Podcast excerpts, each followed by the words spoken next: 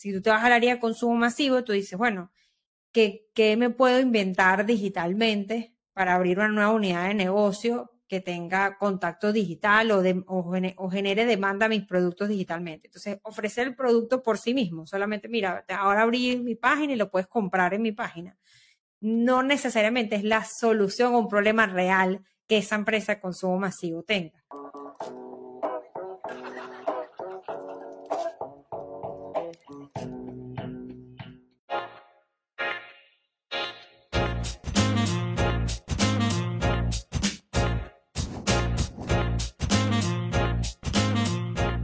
Buenas, buenas, queridos amigos. Bienvenidos a un nuevo capítulo de Tertulia y Dinero, un podcast en donde tres profesionales apasionados por el mundo de los negocios conversan de manera casual acerca de temas de economía, finanzas e inversión. Como siempre, este capítulo de Tertulia y Dinero es traído ustedes gracias a nuestro set de patrocinantes, entre los que destacan Adrúbal Olivero. Adrúbal Olivero no es patrocinante, ojo, Adruelo Olivero nos va a decir el primer patrocinante. Mira, eh, bueno, este podcast llega gracias a nuestros amigos de Venezuela Cargo Brokers, que con más de 13 años de experiencia en logística internacional cuentan con rutas estratégicas y tarifas preferenciales. Tu aliado perfecto para asegurar la movilización de tu carga desde los distintos puertos internacionales. Contáctalos y mueve tu carga segura con los amigos de Venezuela Cargo y llega también gracias a la Organización Jurisprudencia del Trabajo, una organización que tiene casi 40 años en el mercado venezolano. La Organización Jurisprudencia del Trabajo ha ido prestando un servicio de asesoría jurídica y contable y brinda soluciones integrales a sus clientes a la distancia de una llamada telefónica. También llega gracias a los amigos de Habitu Inmobiliaria. El mundo cambió y la forma de comprar inmuebles también sin duda de los mejores expertos para la compra y venta de tus inmuebles y como siempre lo digo, recaban data del sector. Eh, llega también gracias a los amigos de Obelca, Grupo Obelca, una empresa que tiene más de 10 años en el mercado venezolano, adaptándose a las necesidades de sus clientes y dándole la vuelta a los problemas de sus clientes. Em, y también llega gracias al Ron Santa Teresa, Ron Super Premium de Venezuela. Hoy no tenemos Ron Santa Teresa, estamos grabando virtual por un tema de logística, por una eh, invitada especial que tenemos acá en, eh, en, el, en el capítulo este virtual de Tertulia y Dinero. Ella es Vero Ruiz del Viso. Eh, no necesita mayor presentación, como conversábamos. Ella es empresaria serial, CEO del holding company eh, John, eh, John Global Leader del Foro Económico Mundial, mamá de Carlota y melómana, Vero. Cuéntame, ¿qué más nos puedes decir? Bueno, muy contenta de estar aquí. Yo disfruto mucho este podcast, lo escucho. Eh, me encantaría decirles que escucho todos los episodios, pero como no quiero que me hagan una como un examen. Entonces, bueno, lo escucho cuando puedo y cuando la agenda lo permite, pero es de los podcasts de venezolanos que más me gusta y que creo que agrega muchísimo valor y espero contribuir con ese mismo propósito en, en el episodio de hoy. Muchas gracias. Buenísimo. Pero de verdad que para nosotros es un gran placer tenerte acá, no solamente por lo que tú representas en el mundo del marketing digital y lo que ha sido tu carrera, sino que, bueno, yo en lo personal y como lo sabes, soy un gran, un gran eh, fan de tu trabajo y de verdad que, es, un gran honor que puedas, que puedas compartir con nosotros en este capítulo. Hoy, eh, querida audiencia, vamos a conversar un poco, eh, mira, vamos, voy a dar como los tres temas, ¿no? Sobre los cuales va a ir nuestra conversa la intención es que esto, que, la conversación vaya fluyendo, que, digamos, toquemos temas en, la medida en la que tú nos vas contando también un poco tu experiencia, eh, nos van surgiendo preguntas. Asdrúbal es, es bien piqui con las preguntas, entonces, mira, no te, no te sientas incómoda, él es así, nosotros lo queremos así. Pero bueno, eh, pasando a los temas, ¿no? Eh, el primer tema, negocios digitales, cómo generar estas capacidades y cómo encontrar un nicho, que, que eso es algo que está muy como en boga y quizás a la necesidad de las empresas, no solo en Venezuela, sino en la región. Como segundo punto, cómo potenciar un negocio a través del marketing digital, o sea, qué tanto puede influir una estrategia, eh, digamos, eficaz eh, de marketing digital en las ventas de un negocio, porque quizás En mercados un poco más desarrollados ya la gente empieza a ver o ya los accionistas empiezan a entender cuál es la importancia ¿no? de, tener una estrategia de mercadeo digital, pero quizás en mercados que están un poco más, como que van un poco más lento, eh, y, esto, bueno, tú, tú nos dirás un poco más, pero pareciera que no le dan la importancia que, que, tiene esto, ¿no? En mercados un poco más, como más pequeños. Y como último punto, eh, vamos a hablar un poco de lo que son las empresas remotas. O sea, quisiéramos que nos comentes cómo ha sido tu experiencia, cuáles son esos pros y contras y, definitivamente cuál, o sea, si ese modelo te parece que es sostenible, que va a estar un rato o que en algún momento vamos a volver a, a, lo que es lo, lo, tradicional o bueno, o a lo que ha sido práctica común en, en los últimos 40, 50 años. Bueno, eh, negocios digitales, que es el, para respetar el orden, exacto, el tema uno.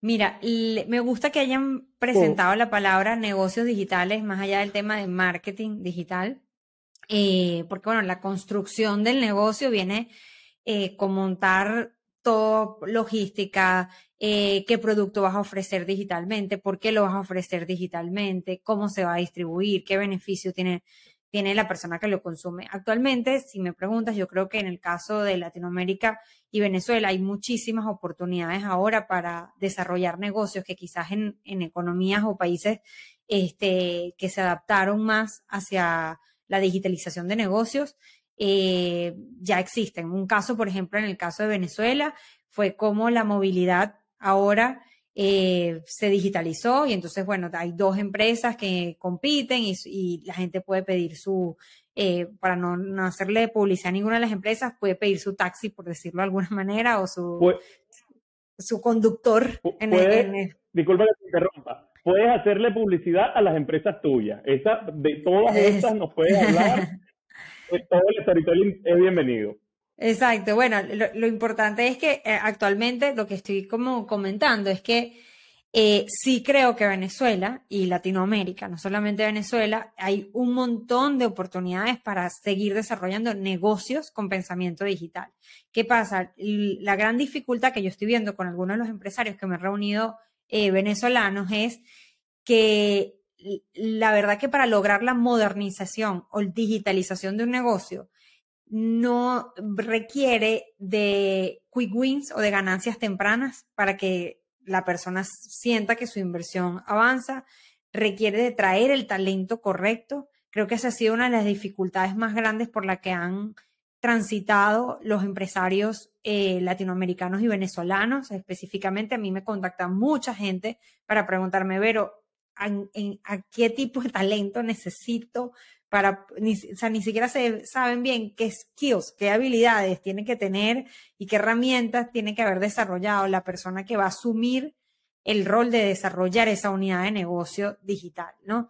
Em, adicional a eso, hay un proceso de generación de demanda, que es por eso que el marketing juega un papel tan importante en los startups y en las empresas eh, más modernas, donde la generación de demanda, como no está en un lugar físico, es decir, no me instalé en un centro comercial o no monté un restaurante que, que pueda la gente pasar al frente, la generación de demanda juega un rol súper fundamental. Pero ¿qué pasa?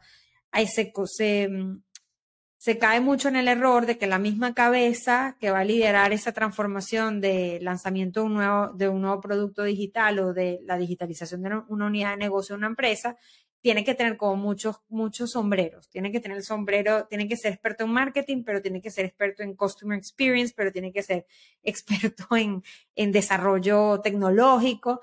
Y esa y además, no, y, además, pero no, no, solamente eso que tú estás mencionando, sino que operar en un entorno tan desafiante y disfuncional como el venezolano y también en una competencia alta, exacto, dentro de los desafíos que dentro de los desafíos que mencionas, eh, que creo que esa es una excelente palabra, está, está el del desarrollo de estos negocios con el talento adecuado. Y, y los últimos meses o este año he notado cómo es, ha sido agresivo el, el, el, el entorno laboral en robarse los pocos talentos de, las, de los pocos negocios digitalizados que hagan. Si, ustedes revisan, yo porque claro, formo parte de ese ecosistema, lo sé, eh, los gerentes rotan muy rápido porque, bueno, esta empresa, no sé, de, de delivery venezolano, eh, enseguida le ofrece la otra el doble porque, bueno, ya este es la, los pocos talentos. Como nosotros estamos, no sé cómo lo, ustedes hablan de esto normalmente en el podcast, pero yo creo que, que hay un, obviamente un cambio en, en la economía venezolana bastante drástico eh, y hay ahorita una mucha inversión, o sea, en el sentido, bueno, mucha en el, si lo comparamos con, con los años anteriores, no con otros países, pero comparándonos con nosotros mismos, yo lo que creo es que justamente hay un, uno de los desafíos más grandes es el traer el talento adecuado, porque el desarrollo de un negocio digital requiere cierta experticia y requiere cierto acompañamiento de los liderazgos. A veces los CEOs o los directores de empresa ya tienen muchos años haciendo las cosas de una manera y eh, piensan que solamente con contratar ya como y hacer las inversiones en personal y en desarrollo tecnológico, eh, ya eso quiere decir que estoy digitalizándome o estoy encaminado a que realmente levante el negocio. Y yo por eso considero, porque lo, de hecho con Oracle, yo trabajé este, durante varios meses en, en varios eh, entrenamientos a personas que estaban en proceso de digitalización, y no solamente personas, sino el sector público y el sector privado. Y uno de los grandes retos que poníamos era cómo asegurar que, este, o, lo que planteábamos en, nuestra, en nuestros entrenamientos era cómo asegurar que van a tener los, las victorias tempranas internas dentro de la empresa como para seguir creyendo en lo digital. Eh, sin nombrar una empresa, por ejemplo, conozco una venezolana que desarrolló toda una unidad digital, hizo una inversión considerable en recursos de talentos y de desarrollo, pero sus cabezas de esa empresa eh, no tenían tanto conocimiento. Ese talento rotó y por tanto al ver tanta rotación en un proyecto donde necesitas tener recuperación de la inversión en un tiempo sensible, bueno, murió y aparecieron competidores porque ya estaban como abriendo un mercado. Entonces yo creo que ese es el gran desafío. Ok, eh, eso digamos desde el punto de vista de generar como capacidades, ¿no? De cara a un negocio digital. Ahora bien, ¿cómo encontrar un nicho? Y, y, ojo, puedes, puedes poner como referencia, digamos, el mercado venezolano, que bien lo conoce, o algún otro, porque al menos yo que, claramente desconozco, ¿no? De todo este tema de los negocios digitales, eh, no, no, me queda, no me queda muy claro, o sea, no es tan sencillo ver, no es tan trivial ver o entender cómo tú puedes ir eh, ganando clientes o cómo puedes, eh, no sé, targetear, me disculpan el, el, anglicismo, ¿no? Como ese cliente o esos potenciales, este, esos potenciales clientes que, que van a catapultar tu, tu proyecto. Yo creo que la forma correcta, o es lo que yo trato de hacer cuando, cuando me llaman para proyectos, es entender si, qué estamos realmente solucionando. O sea, a quién le estamos solucionando algo en su vida o a quién estamos enriqueciendo su experiencia de alguna forma. Eh, porque, por ejemplo, eh, Adrúbal que estaba comentando que el sector alimentos ha crecido eh, tanto en este cambio que, que, se ha vivido en Venezuela. Si tú te vas al área de consumo masivo, tú dices, bueno, ¿qué, ¿qué, me puedo inventar digitalmente para abrir una nueva unidad de negocio que tenga contacto digital o, de, o, o genere demanda a mis productos digitalmente? Entonces, ofrecer el producto por sí mismo, solamente, mira, ahora abrí mi página y lo puedes comprar en mi página. No necesariamente es la solución a un problema real que esa empresa de consumo masivo tenga. Quizás eh, es evaluar, no sé, hay que ver, eh, dependiendo del, del, área en la que esté, si la, la, persona quisiera más bien solucionar que lleguen toda una cantidad de productos a mi casa y yo no tener que estar preocupado por estar atento a comprarlo recurrentemente. Entonces, si uno detecta, mira, sí, hay, no sé, las mamás con los pañales, por ejemplo, yo pensaría eso, o sea, ya tú sabes que va a haber cierto nivel de recurrencia en consumo de, de, los pañales este, o de las fórmulas. Entonces, bueno, esas empresas que producen esos negocios podrían in, inventar una solución digital donde yo te soluciono o te ahorro tiempo o lo hago más barato, te lo hago más fácil o te hago la experiencia mejor, pero tiene que moverse en alguna de, de esas aristas. Eh, y, lo otro es que la, ah, la, digitalización de estos negocios, una vez que tú como que ya sabes que resolviste, la digitalización viene con dos, tres componentes para la generación de demanda. El primer componente de la generación de demanda es obviamente exposición, marca, llegar a los, al target correcto por las vías correctas, que bueno, eso sí lo tiene digital muy bien. Tú puedes segmentar en Venezuela a través de, por ejemplo, si vas a hacer pautas en redes sociales en Meta, tú puedes segmentar por intereses, por edad, por zonas de las distintas ciudades. Eh, este, puedes eh, eh, decir, por ejemplo, que le llegue a personas que siguen este tipo de marcas como para poder atacar también a donde está la competencia. Y esa es una forma de mostrar y de comunicar. Pero la otra lista es la atención al cliente. Una de las cosas más exigentes de, empezar a generar demanda digital es atender esa demanda, porque es, debería poder ser a cualquier momento, a diferencia de una tienda física que cierra a las 6 de la tarde, 7 de la noche, no, aquí no, aquí yo a las 9 me provocó sentarme con mi celular y voy a comprar y tengo preguntas. Entonces, bueno, eso va a requerir que tú armes una estructura de atención. Y el tercer punto es eh, bueno, que, que el final, la entrega o el deliver de, de eso siempre sea por encima de lo esperado. Si es por encima de lo esperado, empiezan todos los costos a disminuir. Los costos de marketing disminuyen porque la gente digitalmente recomienda, promueve, eh, sube recomendaciones, comparte links. Es muy fácil. Si a ti te gustó un producto, mandarle un link a alguien eh, y multiplicar las ventas de ese producto, a decirle a alguien, bueno, cuando vayas a, eh, cuando pases por Altamira, párate en, o sea, es más, es el tiempo de, de construcción de audiencia para que se multiplique las compras es mayor. Entonces yo creo que esas, esas tres puntos para mí son claves. El saber hacer las campañas para poder llegar a las audiencias correctas, el asegurar la atención, porque ahí se está cayendo mucho las ventas, y el over deliver, o el entregar por encima de lo que el cliente está esperando. Eso de, como de superar expectativas, ¿no? Esto conecta, e, este último punto conecta muy bien con el segundo. Pues Adrubal, tú sabes que Adrubal es un tipo muy de, datos, muy de, muy de inteligencia de datos. Entonces, eh, al final lo cualitativo, ve, la cara que tiene Adrubal aquí en la grabación, lo cualitativo él se siente como escéptico. Estos negocios digitales, a ver, ¿existe alguna metodología? De, el, tema número dos era cómo potenciar eh, las ventas de las empresas a través del marketing digital o qué tanto podría, podía influir.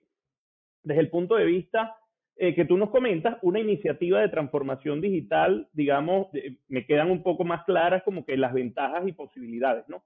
Ahora bien, eh, Vero, ¿existen, ¿existe algún tipo de metodología o, digamos, métrica eh, que tú puedas, que te sirva como al momento de elaborar un plan de planificación estratégica o incluso luego al momento de evaluar qué tanto impacto, digamos, o qué, tanto, qué tanta incidencia ha tenido todo ese trabajo, supongamos que contratamos a, Holding Company, al, al, Holding Company Watch, ¿ok? Amarillo, para alguna campaña o, algo.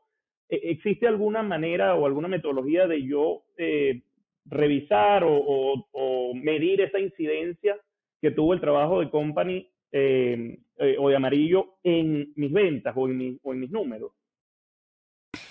Eh, cuando tú dices que Asdrúbal es, es, un tipo de números, es porque hay algún número específico, Asdrúbal, que están buscando como para, para comprender.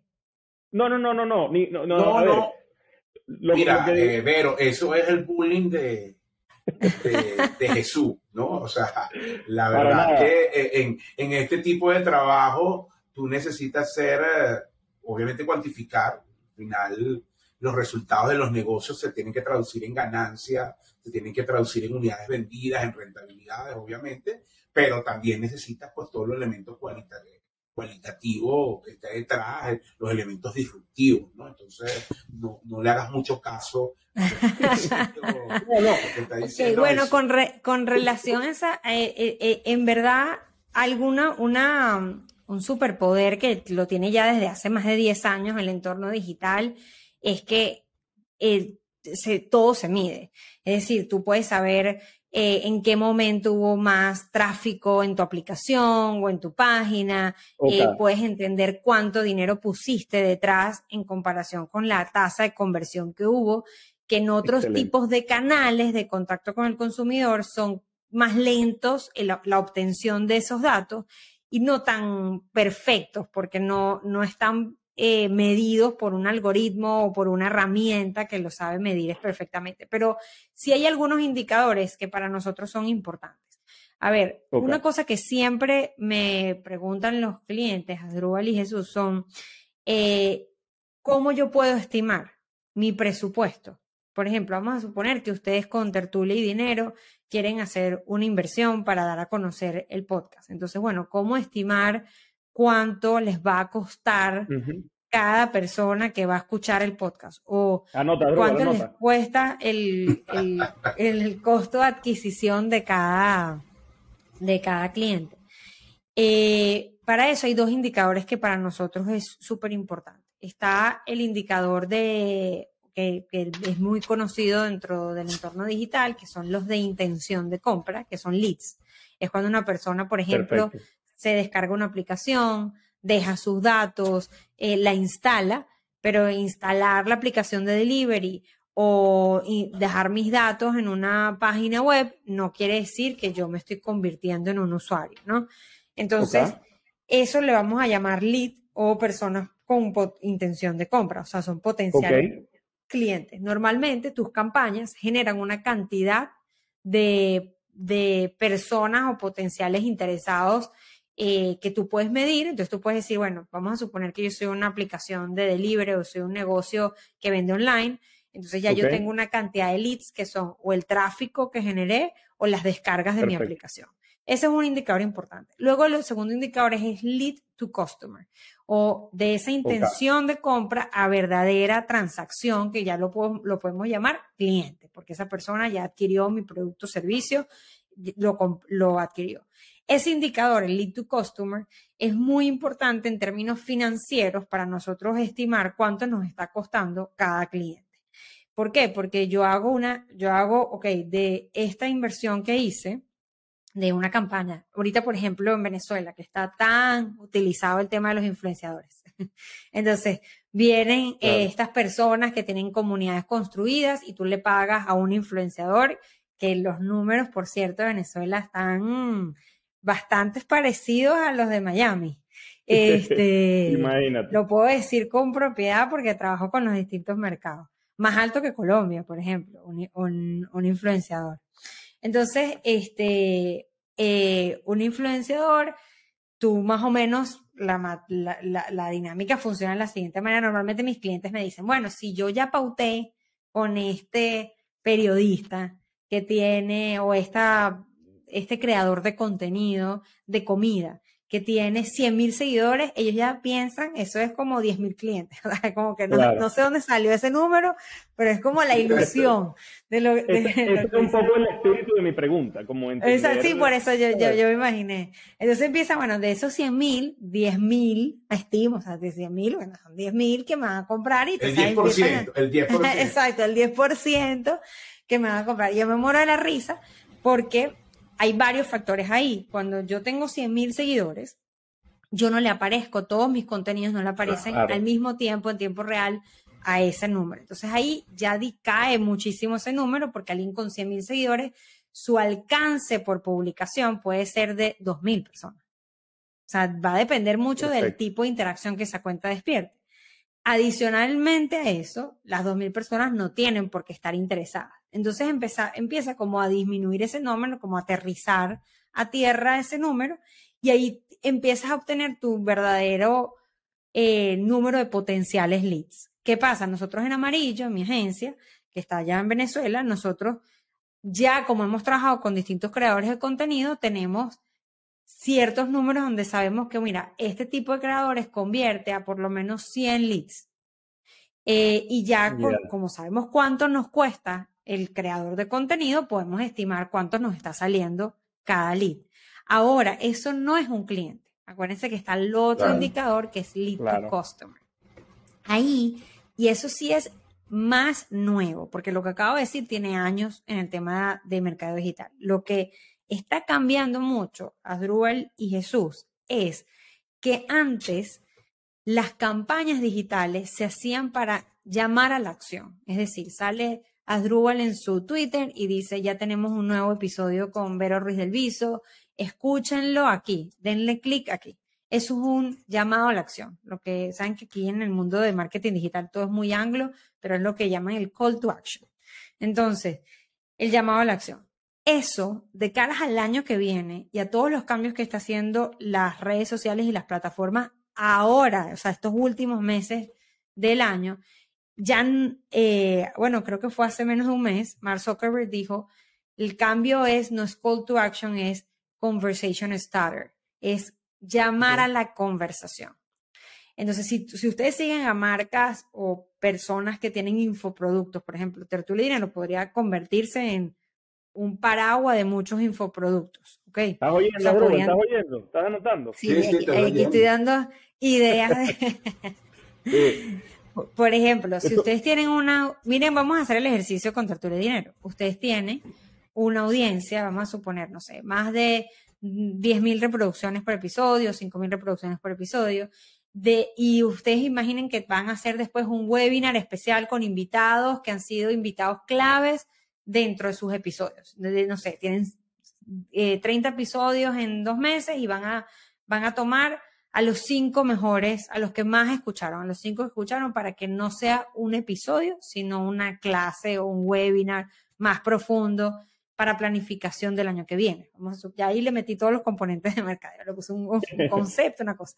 Ok, entonces después de que haces eso, tú lo vas a empezar a promocionar en tu podcast. Y de ahí vas a tener una tasa de gente registrada en ese webinar. Entonces pasaron de oyentes a leads. Esas personas les dieron sus datos, se registraron su email. O sea, ya no saben, ya no es un número. Tenemos tantas reproducciones por episodio, sino tenemos los datos de esta gente que se registró en el webinar. Y lo interesante, si ustedes quieren crear productos a partir de Tertulia Dinero, es que de ahí, por ejemplo, salgan, no sé, unas mesas de trabajo o un estudio que van a vender de ese propio webinar y dicen, bueno, miren, a la gente que está en el webinar van a tener acceso a la compra de este estudio y ahora esa persona hace una transacción. Entonces pasamos de oyente a lead y de lead a una transacción. Entonces, obviamente a mayor audiencia, en teoría, porque no siempre funciona exactamente, pero, o sea, no es como que A es igual a B, sino que hay otras condiciones, eh, bueno, si mientras más audiencia tengas, más tasa de conversión a leads, o sea, más promedio de conversión a leads y por tanto más aumento de probabilidad de facturación en la tasa de conversión al cliente. Cuando Mark Zuckerberg dice, ya tenemos que dejar de pensar en llamar a la acción y empezar a armar la conversación, es porque se dieron cuenta, acuérdense que el universo de Meta es dueño de WhatsApp, se dieron cuenta que al entregar WhatsApp con la magia de las redes sociales, de la atención que tienen las redes sociales, la gente empieza a conversar y al conversar convierte más rápido. No queda en la persona la fase de consideración. O sea, no queda en, bueno, eh, ¿será que pienso si, me, si compro ese estudio que hizo Tertulia Dinero? Déjame pensarlo. Y ahí se te enfría el proceso de venta que te está costando unos esfuerzos porque para convertirlo en lead y si tú en cambio le dices, y si tienes alguna duda para comprar este estudio, es que es, mm, conéctate con este WhatsApp Business que tenemos o esta línea de chat y ahí puedes hacer todas las preguntas. Entonces vamos a suponer que alguien que escucha eh, Tertulia Dinero pertenece al sector privado de alimentos y, y quiere saber si ese estudio le va a funcionar para su empresa de alimentos y le pregunta al chat o al, o al WhatsApp Business de Tertulia Dinero, le dice, miren, estoy interesado en la compra del estudio, pero yo soy una empresa que hace siembra maíz y que tengo estos productos alimenticios alrededor del maíz, ese estudio que ustedes hicieron de Venezuela me podría ayudar a mí. Y ahí ustedes tienen la oportunidad de realmente convertir a customer. Si hay algo que yo puedo aportar nuevo, además de de lo básico que he comentado de conversiones a ventas, es esa tendencia, la tendencia a escríbeme, comencemos una conversación y tener un buen equipo, no de marketing, de ventas, que sepa vender ahí. Por ejemplo, yo trabajo con proyectos más sofisticados, eh, por ejemplo, en Colombia, que ya digo sofisticados porque ya tienen más capacidades tecnológicas instaladas, eh, y cuando la persona comienza a hablar, ya esos equipos tienen distintos tipos de conversaciones armados para dar descuentos, para hacer bundles de productos. sí, o sea, es decir, yo veo que Jesús tiene como medio mm. interés en este producto, yo le hago un combo, se lo ofrezco para asegurar el cierre.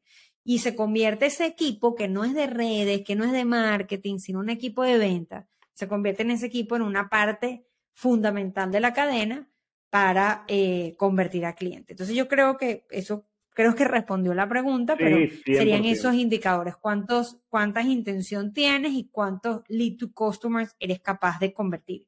Y hay otro indicador que, bueno, es que el que nosotros tratamos de, siempre poder estimar, a veces es más complejo, no dependiendo de la naturaleza del negocio, que en inglés se le llama bid como apuesta. Eh, y es como tu apuesta de cuánto te va a costar cada eh, cliente. O sea, ah, no, mentira, tu apuesta eh, no, tu máximo invertir por cada cliente. O sea, cuánto es lo que tú estás. Eh, sí, dispuesto a dejar sobre la mesa de cara a. Exactamente. Exactamente. O sea, mira, a ver, no, vamos a hacer una campaña para esto, para esta que les acabo de inventar de, de tertulia y dinero, para este, info, este webinar que va a terminar en la venta de este producto de nosotros. Y nosotros máximo por cada cliente estamos dispuestos a pagar 19 dólares no más de esos 19 dólares. Entonces empieza toda la ingeniería como una, en la ingeniería a la inversa, decir, ok, ¿cómo optimizamos nuestra creatividad, nuestros canales, nuestra inversión para promover que la gente llegue y sabiendo, a sabiendas que deberíamos estimar que cada uno nos cueste 19 dólares. El gran reto siempre para los equipos es llegar a cuál es ese número porque a veces el cliente no viene con ese número, sino que nosotros como amarillo en agencia se lo tenemos que dar. Mira, más o menos el costo por cliente va a ser tanto y esto es lo que nos va a, costar. Me gusta, me gusta. Esto, eh, Asdrúbal, vamos a decirle para la próxima temporada el podcast se llama Tertulia, Dinero y algo más, porque esto está interesantísimo. Podemos potenciar ventas y, y no hemos nombrado un solo ratio financiero. Pero, como tema 3, eh, empresas remotas. Si hay alguien que, digamos, ha, tenido una, trayectoria eh, excelsa en, este tema del emprendimiento, eh, del mercadeo digital y de los modelos de trabajo remoto, este, eres tú.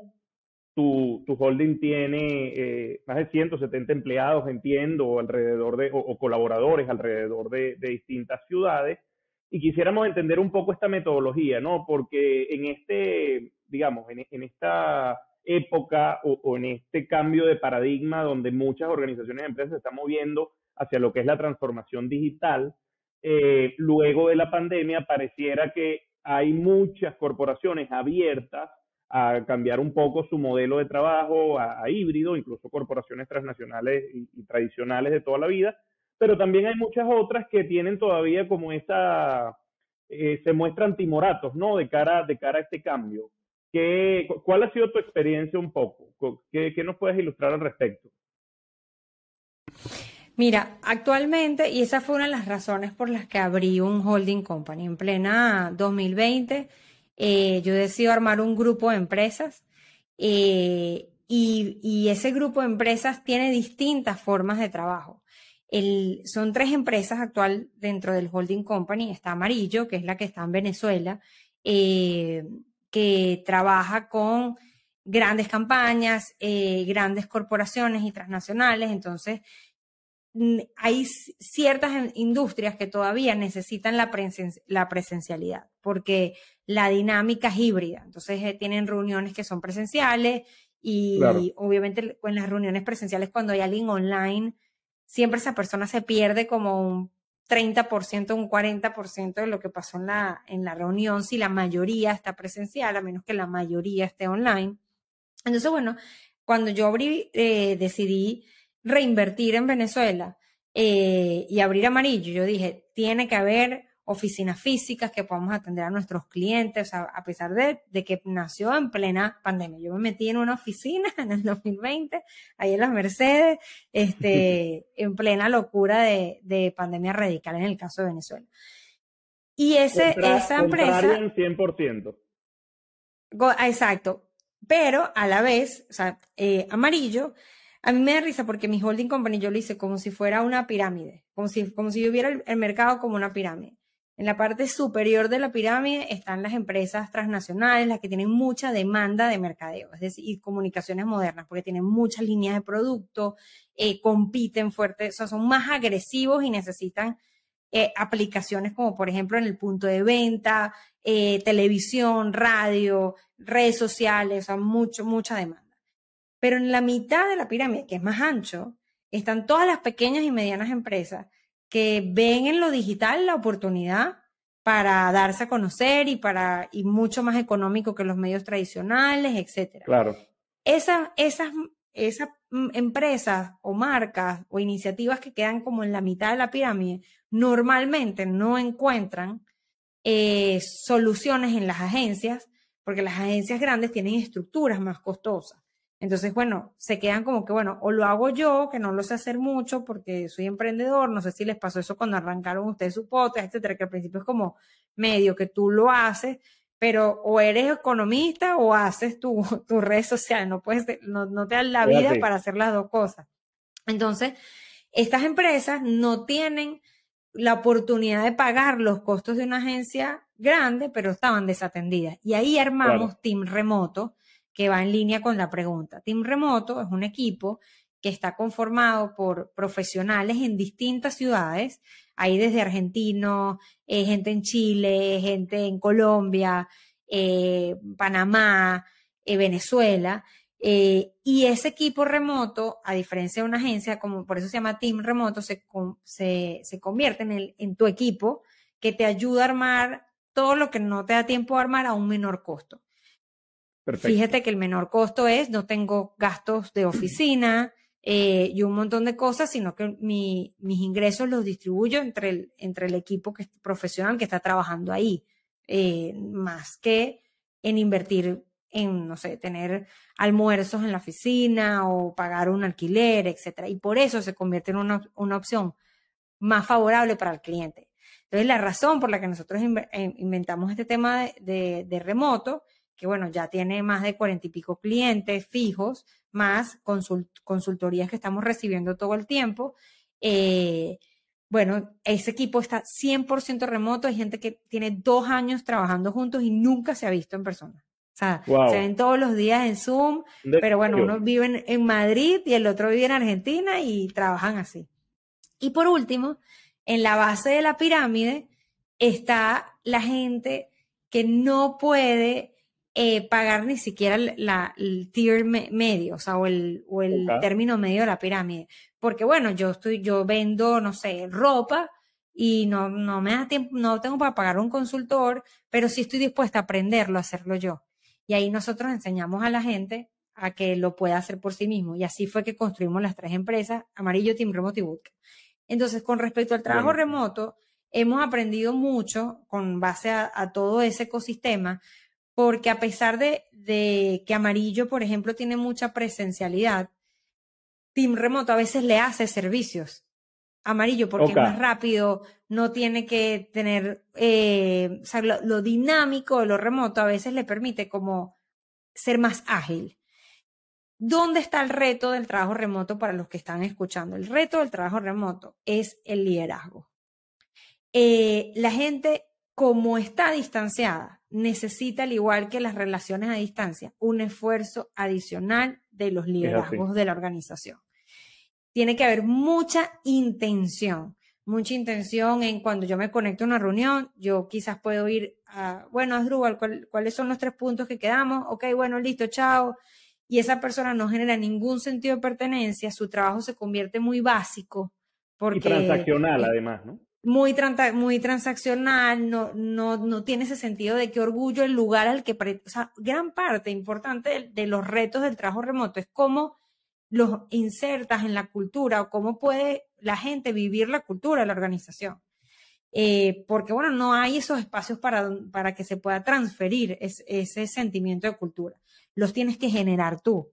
Lo interesante es que sí existen formas de generarlo. Les voy a dar, por ejemplo, un tip básico a los que están escuchando. Yo, por ejemplo, me conecto con las reuniones de gerencia de team remoto y lo primero que hago es que les pregunto, y esto lo aprendí de un, de un profesor en Harvard en marzo, que estuve en un curso eh, en la Escuela de Políticas Públicas en la Kennedy School de Liderazgo y se habló mucho sobre el liderazgo remoto. Eh, entonces yo me conecto y pregunto, bueno, rápido, vamos a, vamos a ver cómo estamos del 1 al 5 personalmente, ¿cómo están ustedes del 1 al 5 personalmente? Entonces, ahí van, aparecen casos. Eh, hoy me dicen, ah, yo estaba en reuniones que me dicen, pero hoy estoy en 600. yo, wow, qué chévere, ¿por qué?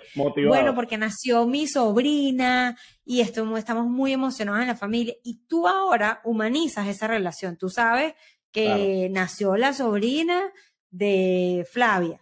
Esto es un ejemplo real. Nació la sobrina de esta persona. Entonces, ya, ya esa relación ya no se convierte en, mira, el pendiente de trabajo y puede existir esa relación de equipo. Y luego también te está el que te dice, hoy estoy en cero. Y tú, ¿cómo que el 1 al 5 estamos en cero? Bueno, se murió un familiar porque, por COVID. Wow, nadie de su equipo sabía que esta persona estaba en un duelo cercano.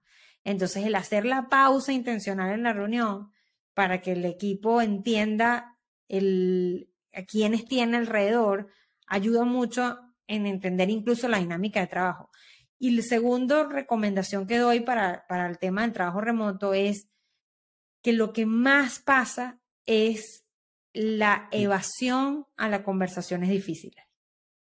Evadir o hacer ghosting en trabajo remoto es muy fácil. O sea, yo no, e, en cambio en el trabajo físico es muy difícil, tengo que ausentarme a la oficina y una claro, ausencia. Voy a tu puesto, mira, respóndeme. Exactamente. Y, o la persona decide no ir y no ir es como un acto mucho más mm, que requiere como más irreverente. En cambio, no responder un WhatsApp pueden ser 300 opciones. Claro. Entonces, las conversaciones difíciles no se suelen tener dentro de los equipos remotos. La gente como que guarda el malestar por mucho tiempo hasta que explota o hasta que renuncia.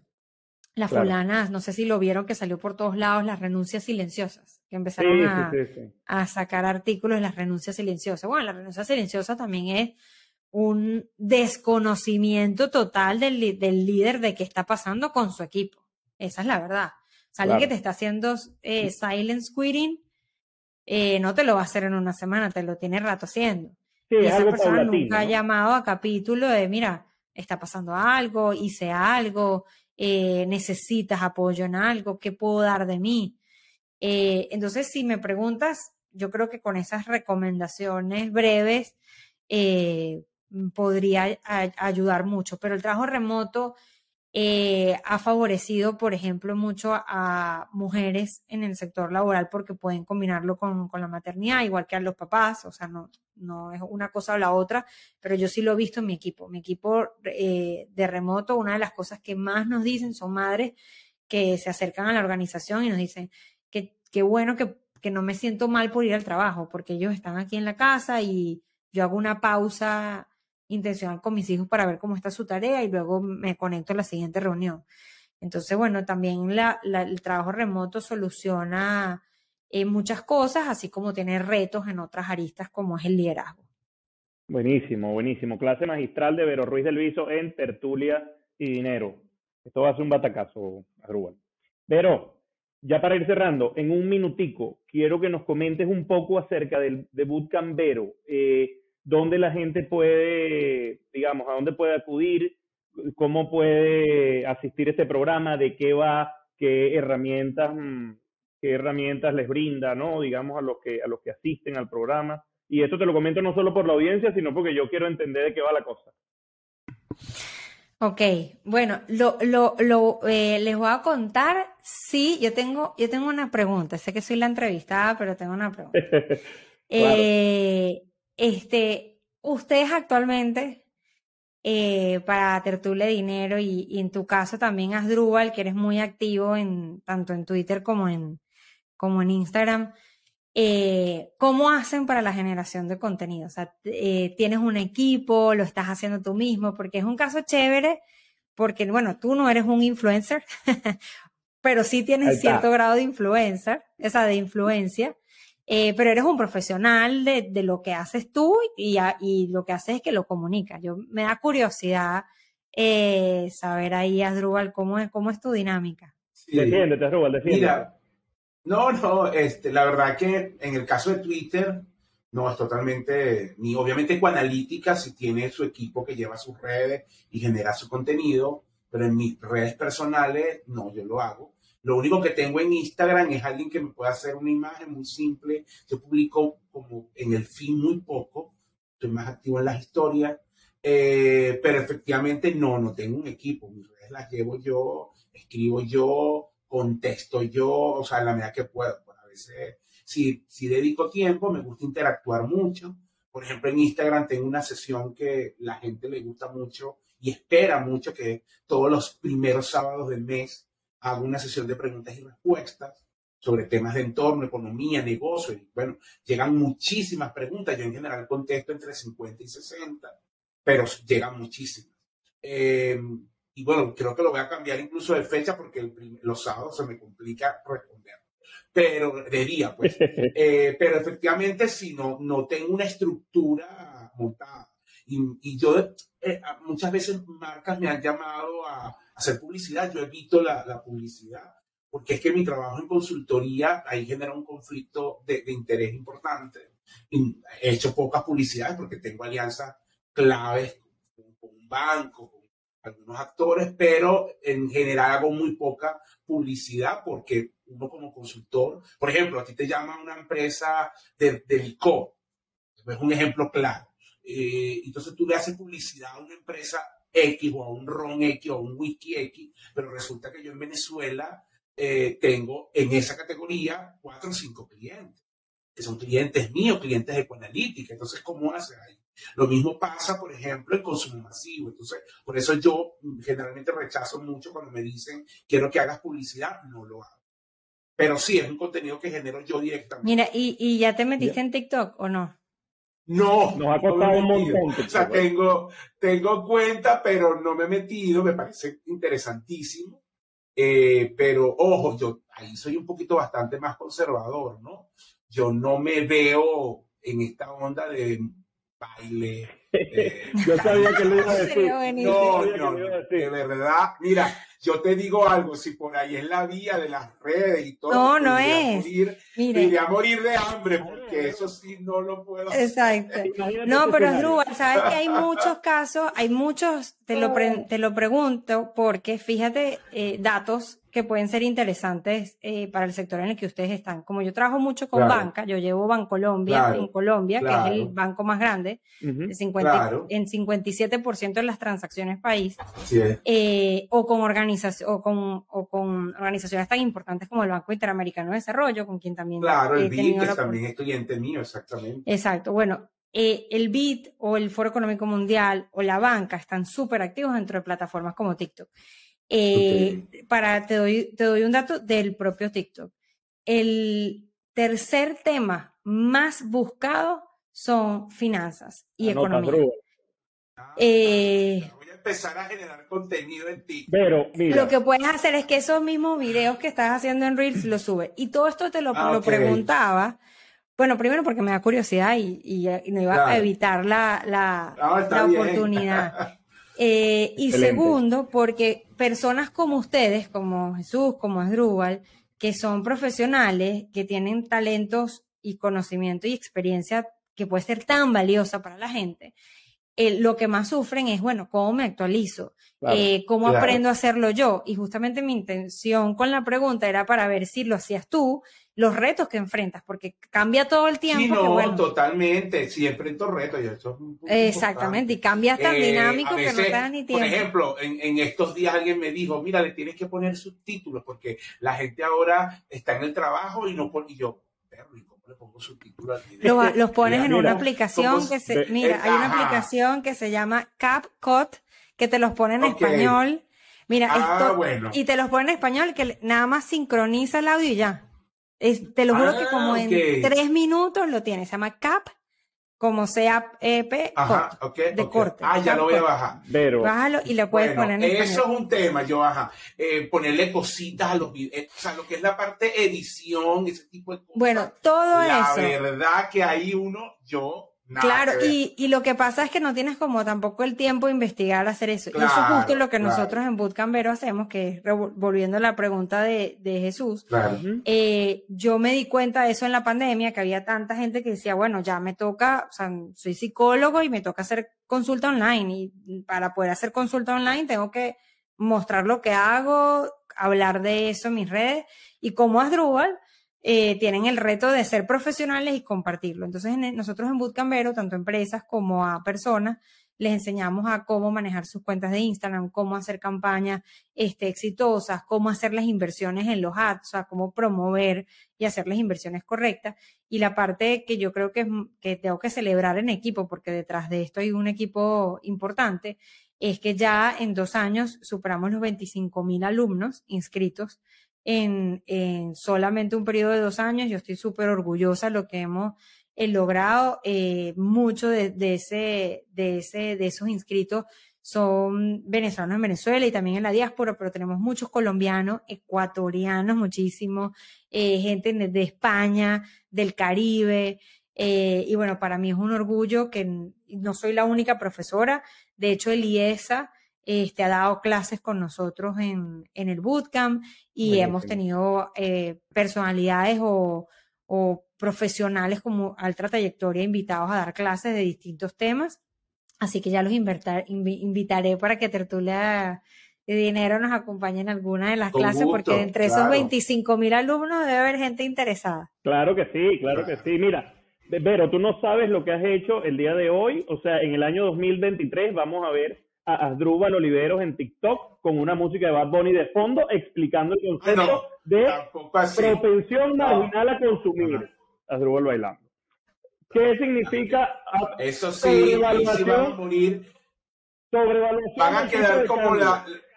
Ahí van a quedar como la viuda del muelle de San Blas. ¿no? O sea.